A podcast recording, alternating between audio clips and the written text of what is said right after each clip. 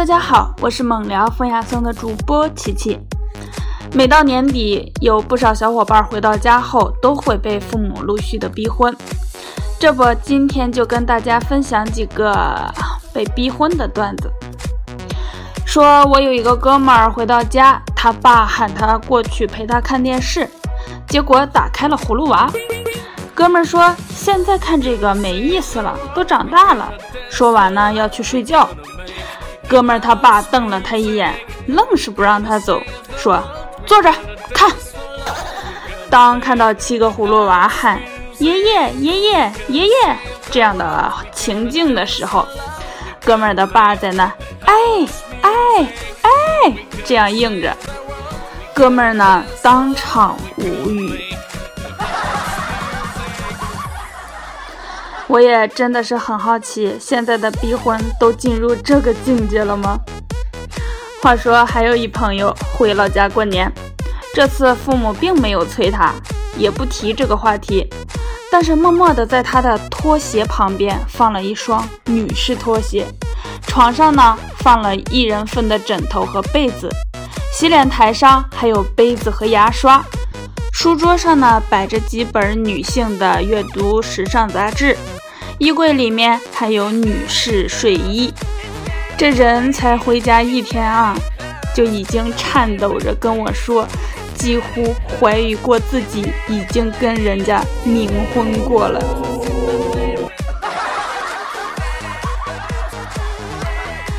今天呢，有领导问我，你有驾照没？我说有啊。他又问，有车开吗？一时给我激动坏了。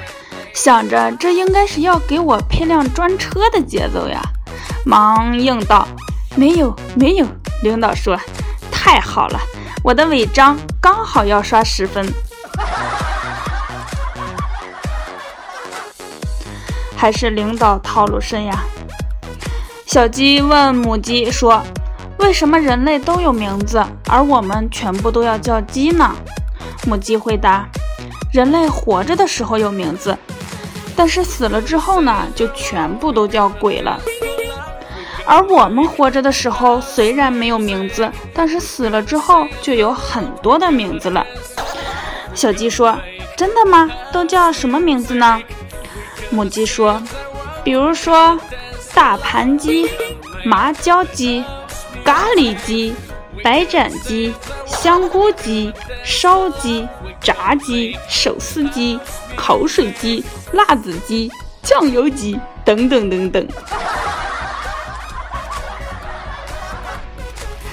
还有一个是小学时候的事儿啊，好不容易考了一次第一名，我爸呢就说带我要去海洋馆玩，别提当时心里有多高兴了。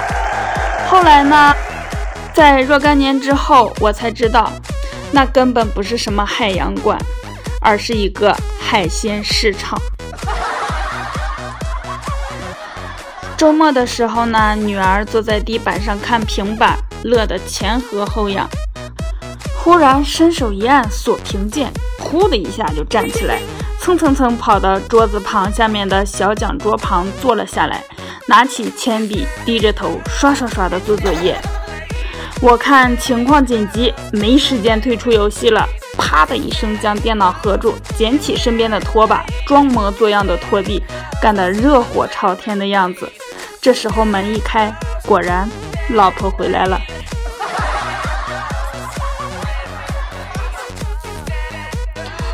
好了，今天的小笑话呢，就先给大家分享到这里。节目的最后，依然给大家分享一首好听的歌曲，希望大家喜欢。